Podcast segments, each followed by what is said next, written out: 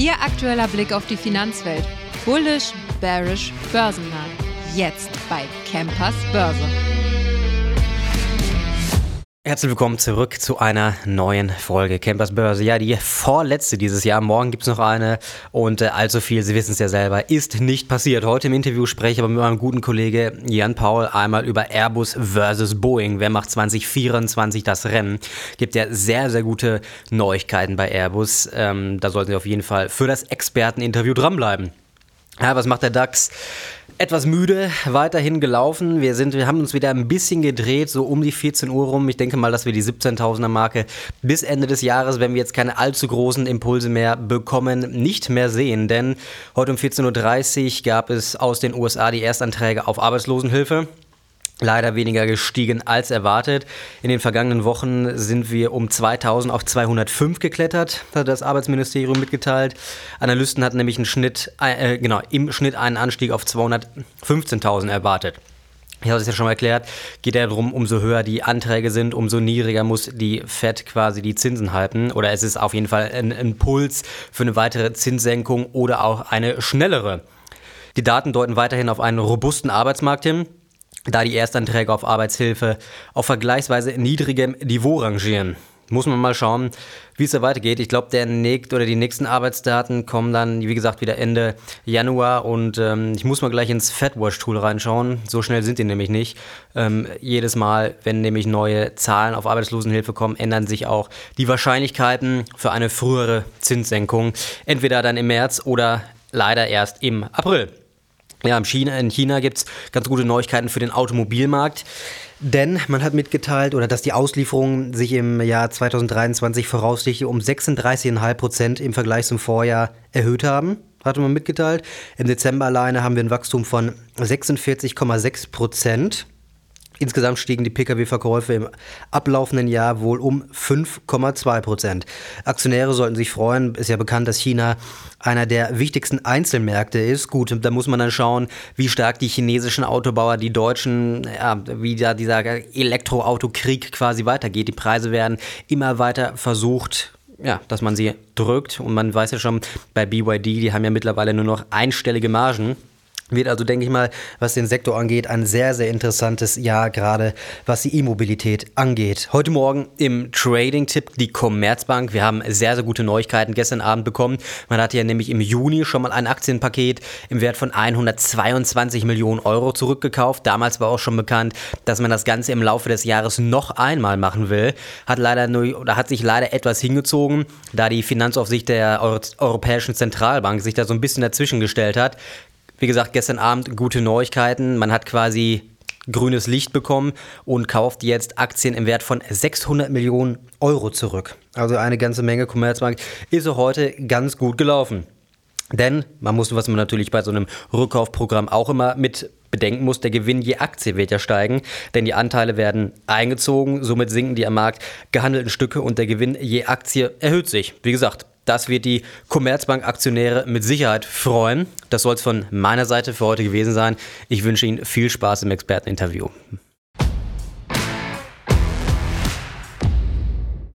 So, dann kommen wir auch schon zum Experteninterview mit meinem lieben Kollegen Jan-Paul Vorich. Schön, dass du da bist. Die vorletzte Folge. Bist du schon in Weihnachtsstimmung? Ja, Erik, hallo. Ja, natürlich schon voll im Festfieber. Freue mich auch, dass ich hier sein darf und meine Expertise zu Airbus und Boeing teilen darf mit dir. Ja, die Zuschauer sind bestimmt gespannt. Wir hatten nämlich heute eine tolle Überschrift auf dem Aktionär und zwar Airbus fliegt Boeing davon. Was sagst du dazu? Aus welchem Grund?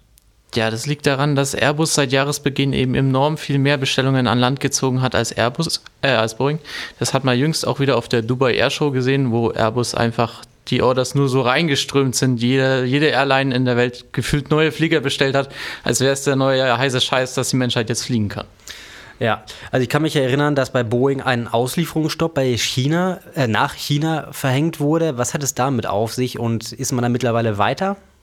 Ja, da gibt es gute Nachrichten. Also laut Medienberichten hat Boeing von der chinesischen Zivilluftfahrtbehörde die Wiederaufnahmegenehmigung für die Auslieferung seiner Flugzeugreihe Boeing 737 MAX erhalten. Und die waren zuvor jahrelang äh, in China quasi gebannt und durften nicht mehr abheben, weil es ja äh, vor Jahren leider zwei sehr tragische Unfälle gab, bei denen 364 Menschen um, ums Leben gekommen sind. Genau.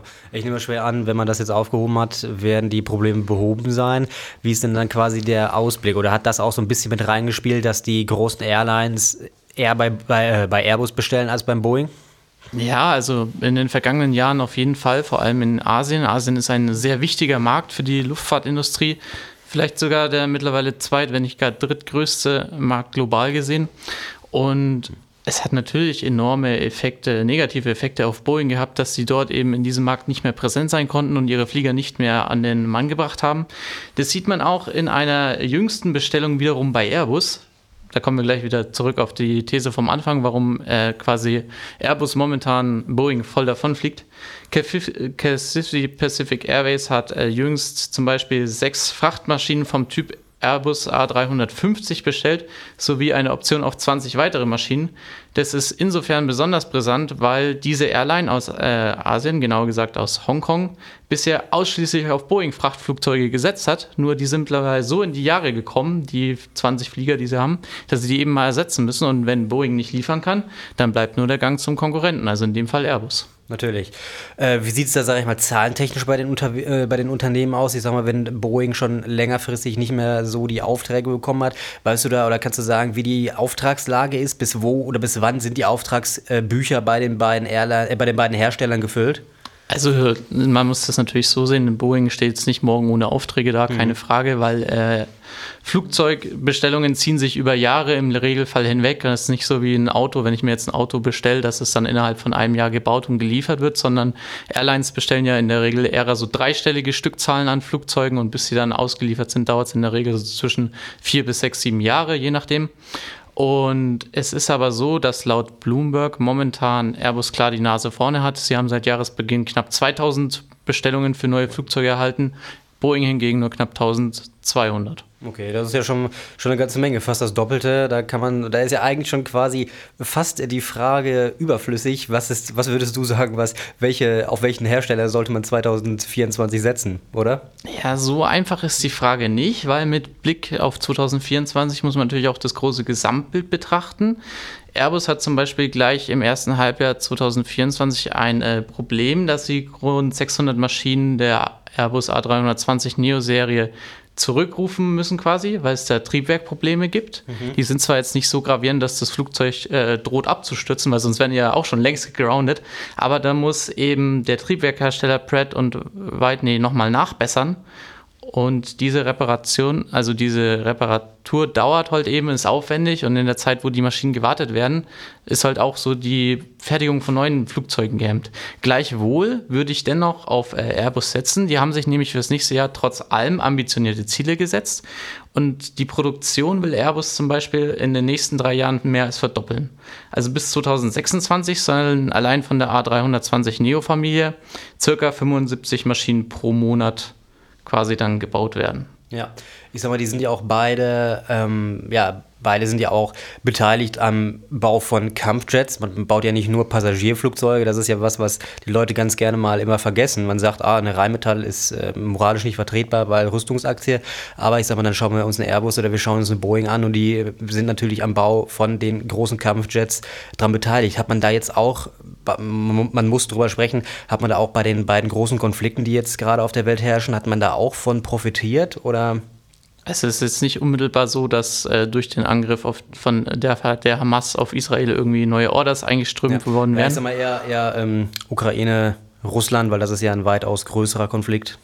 Ja, also indirekt schon. Es gab da zwar auch keine neue Bestellung direkt, aber dennoch ist es ja schon so, dass die Bundeswehr zum Beispiel ein enormes Sondervermögen bekommen hat. Und das wiederum ist zwar nicht direkt den Kampfjets zugute gekommen, aber die Bundeswehr modernisiert natürlich auch ihre Truppe und das wiederum kommt der Helikoptersparte von Airbus zugute. Die Bundeswehr hat nämlich im Rahmen der Dubai Airshow äh, verkündet, dass sie bis zu 82 Helikopter vom Typ A145M, das ist wohlgemerkt die militärische Variante, mhm. dafür das M am Namen des äh, Helikopters H145 bestellt. Und das ist der größte Auftrag, der für diese Militärkonfiguration dieses Helikopters jemals bei Airbus überhaupt eingegangen ist. Oh, und den Flieger gibt es mittlerweile seit 2015. Also wenn man jetzt mal so die Zeitspanne dieses Helikopters bedenkt, der ist jetzt mittlerweile acht Jahre auf dem Markt und jetzt mhm. kommt die Bundeswehr mit dem größten Auftrag daher ist nicht schlecht, würde ich sagen. Ja, absolut. Das ist eine, ein sehr, sehr guter Ausblick. Aber ich höre die ganze Zeit Airbus, Airbus. Dann frage ich jetzt, der Titel dieser Sendung oder dieses Podcasts ist nämlich Airbus versus Boeing. Äh, wer fliegt 2024 davon? Was würdest du dann quasi abschließend für eine Prognose geben? Worauf, wenn die Leute sich für die Luftfahrtbranche äh, interessieren, wo sollen die so drauf setzen? Die sollen auf jeden Fall auf Airbus setzen, weil Airbus ist der klare Gewinner in diesem Konflikt. Also, was heißt Konflikt? Halt in ja. diesem Rennen. dauerhaften Wettrennen umeinander. Und Boeing hat jüngst auch, obwohl sie eben jetzt quasi diese China-Zulassung haben, in den USA noch ein weiteres gravierendes Problem. Und zwar kriegen sie von der 737 MAX, die ja in verschiedenen Varianten gebaut wird, von 7 bis 10, für die kleinste Variante, für die 7, keine Zulassung bis Ende des Jahres. Und das hatte der Hersteller bisher aber fest einkalkuliert.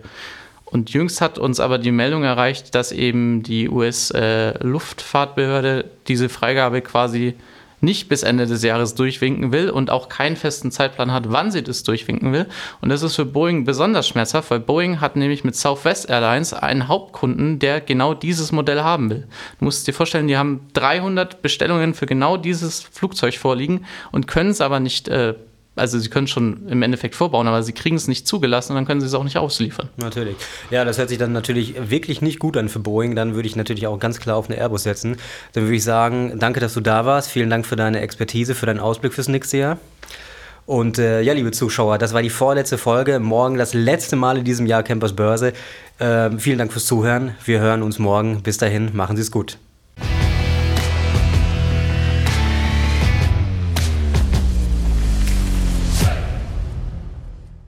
Die im Podcast besprochenen Aktien und Fonds stellen keine spezifischen Kauf- oder Anlageempfehlungen dar. Die Moderatoren oder der Verlag haften nicht für etwaige Verluste, die aufgrund der Umsetzung der Gedanken oder Ideen entstehen.